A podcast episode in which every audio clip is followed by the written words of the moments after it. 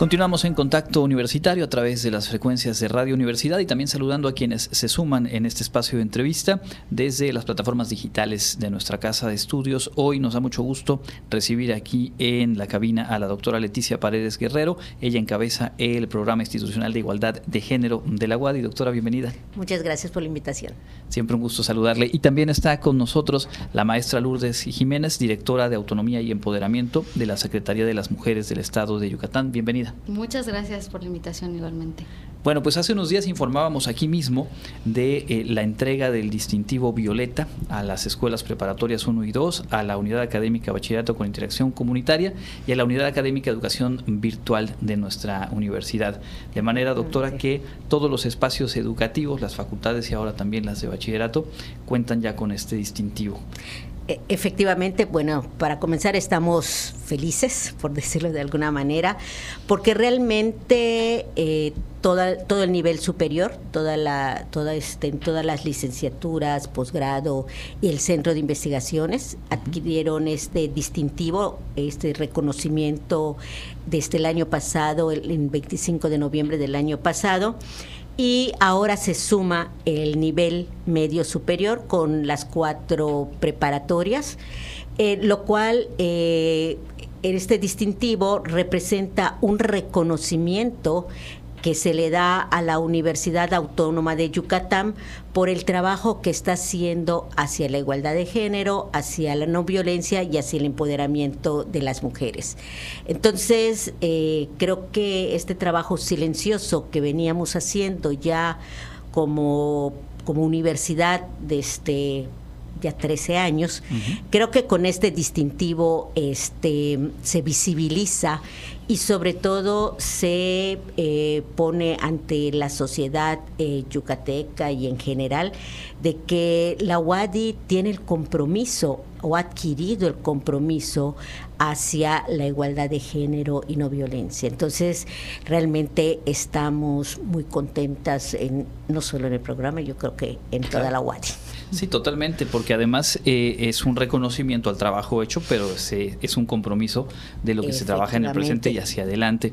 Maestra Lourdes, eh, compártanos un poco de este programa, el distintivo Violeta, hace cuánto que se pone en marcha y de qué manera se trabaja en conjunto con instituciones como, como en este caso la UADI. Claro que sí, sí, este, el distintivo Violeta es un programa que se implementa, digamos, en dos grandes áreas, ¿no? Está el distintivo Violeta para organizaciones, en donde se suman empresas, eh, cámaras empresariales, eh, instituciones públicas y privadas, y está el distintivo Violeta académico, que es donde se están sumando pues todas estas universidades que el año pasado eh, recibieron em, sus distintivos como la UADI y también este preparatorias, ¿no?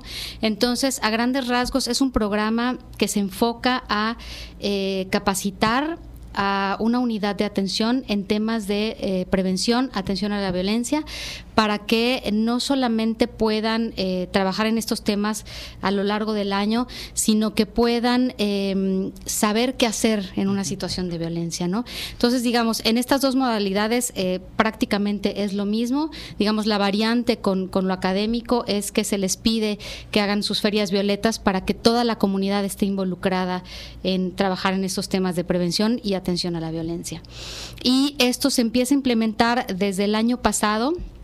Eh, el año pasado eh, entregamos 89 distintivos a diferentes eh, organizaciones de empresas, cámaras, este, las universidades y este año también ya vamos avanzando con mucho interés. Hace rato platicaba con, la doctora que hemos tenido mucho interés de las organizaciones de sumarse, de seguir con esta red, de seguir trabajando. Hay organizaciones que están empezando de cero y que, y que están este, muy entusiasmadas en, en tener toda esta información. Hay otras organizaciones como la WADI que ya llevan años y tienen mucha experiencia y en este caso la verdad es que han sumado al, distintivo porque como es un trabajo colaborativo, si, si bien nosotras llevamos los temas, ¿no? los talleres, las capacitaciones, pues cada organización va teniendo distintos intereses y necesidades y eso ha fortalecido mucho el programa y pues bueno, siempre se agradece. ¿no?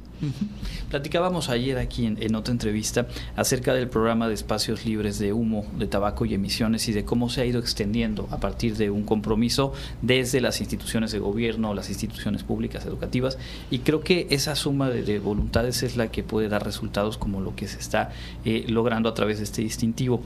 ¿Cuál era el diagnóstico? ¿Cuál era el panorama? Que da lugar a un programa como este y obviamente a las acciones que eh, la Secretaría de las Mujeres ha llevado a cabo a través del tiempo. Sí, claro que sí. Este es un programa que, el gobernador Mauricio Vila da la instrucción de, ir eh, formando y construyendo a partir de diferentes situaciones que suceden, ¿no? Sí, en un inicio la mira estaba en las organizaciones como las empresas o las cámaras empresariales. Empezamos a trabajar como equipo para poder eh, llevar esta información, para poder visibilizar que hay este, violencia en el Estado, que hay violencia intrafamiliar, las estadísticas ya lo platicábamos, este, nos lo muestran, y que era bien importante que no nada más se sume eh, la sociedad civil, el gobierno, sino este, todas las instancias eh, posibles que se sumen para poder trabajar en esto. ¿no?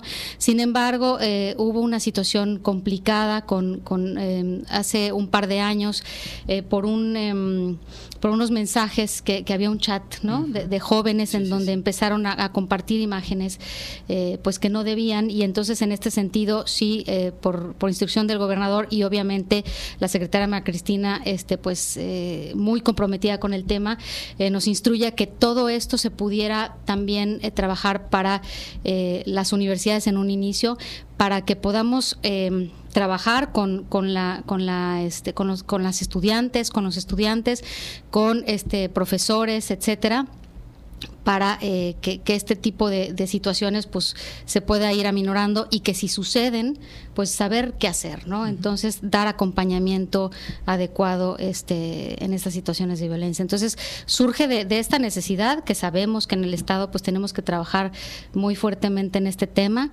y pues por el compromiso no del gobernador eh, en trabajar en estos temas también Doctora Leticia, eh, a través del tiempo hemos podido platicar y compartir con la audiencia cómo en la universidad se tomó este compromiso, se tomaron acciones y eh, pues se ha avanzado a través de eh, diferentes acciones.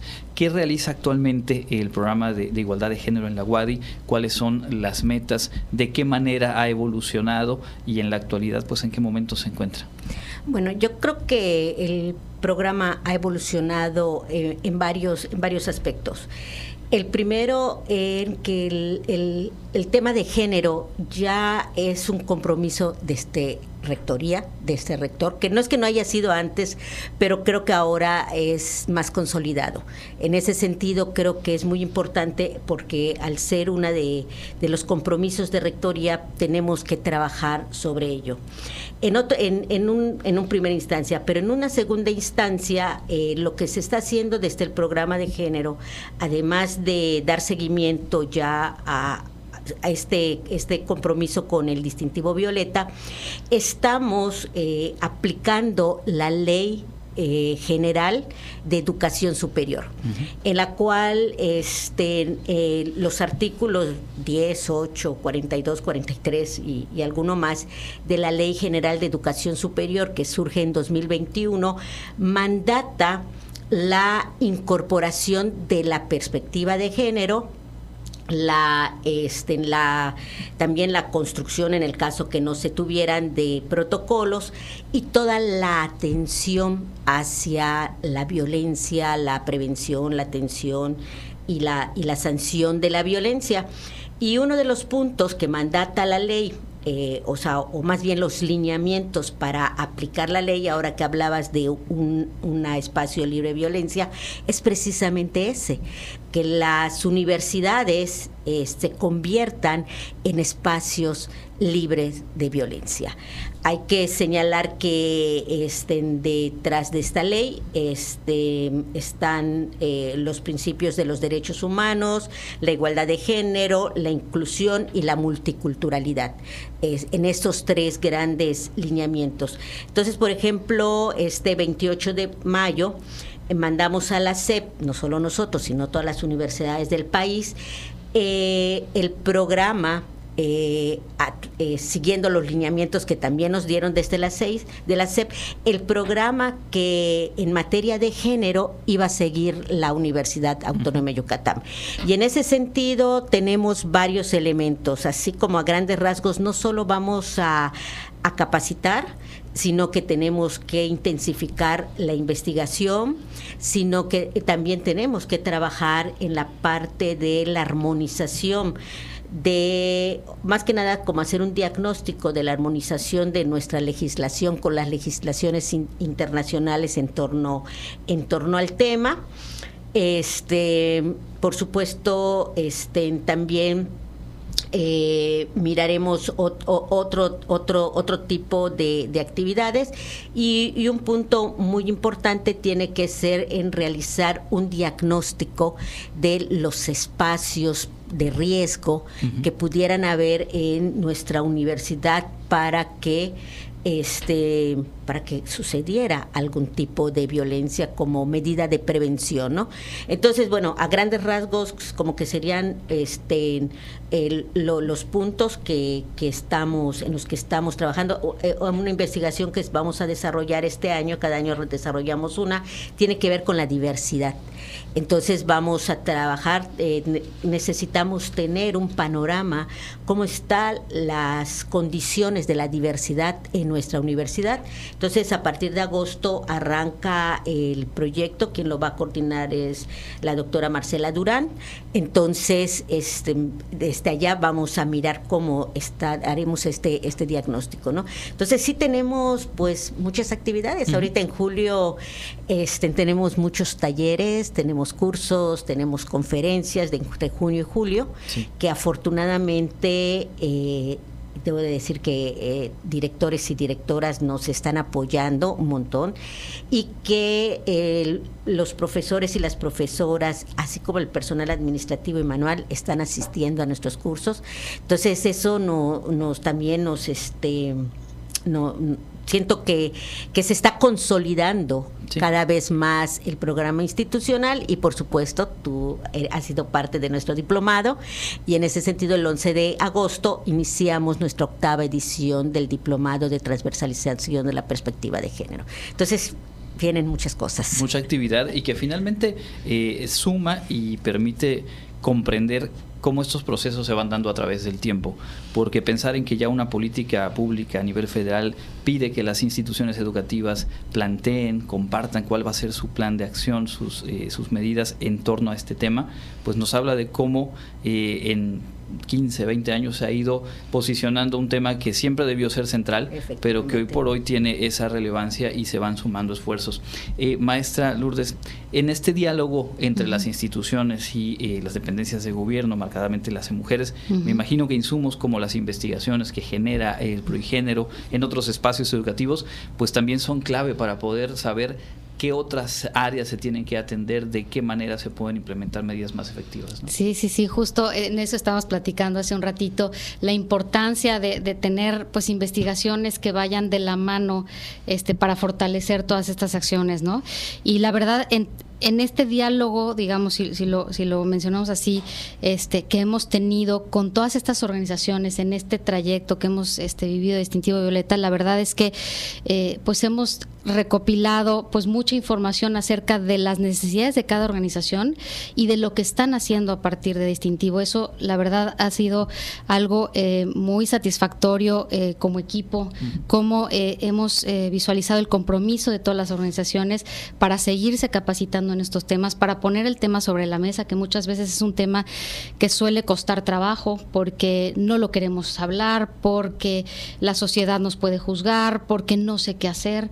Entonces, en este camino en donde nos hemos relacionado ya con diferentes organizaciones a diferentes niveles, etcétera, hemos podido visualizar el interés y la y el compromiso que tienen por seguirse capacitando, por realmente entender de qué manera pueden aportar al tema por acompañar a las mujeres o a las personas que están viviendo una situación de violencia y en ese sentido pues hemos ido construyendo estas redes, ¿no? Que creo que cada vez son más grandes y pues que nos han dado información para más o menos darnos una luz de todo lo que lo que nos tenemos que fortalecer en, en un futuro, ¿no?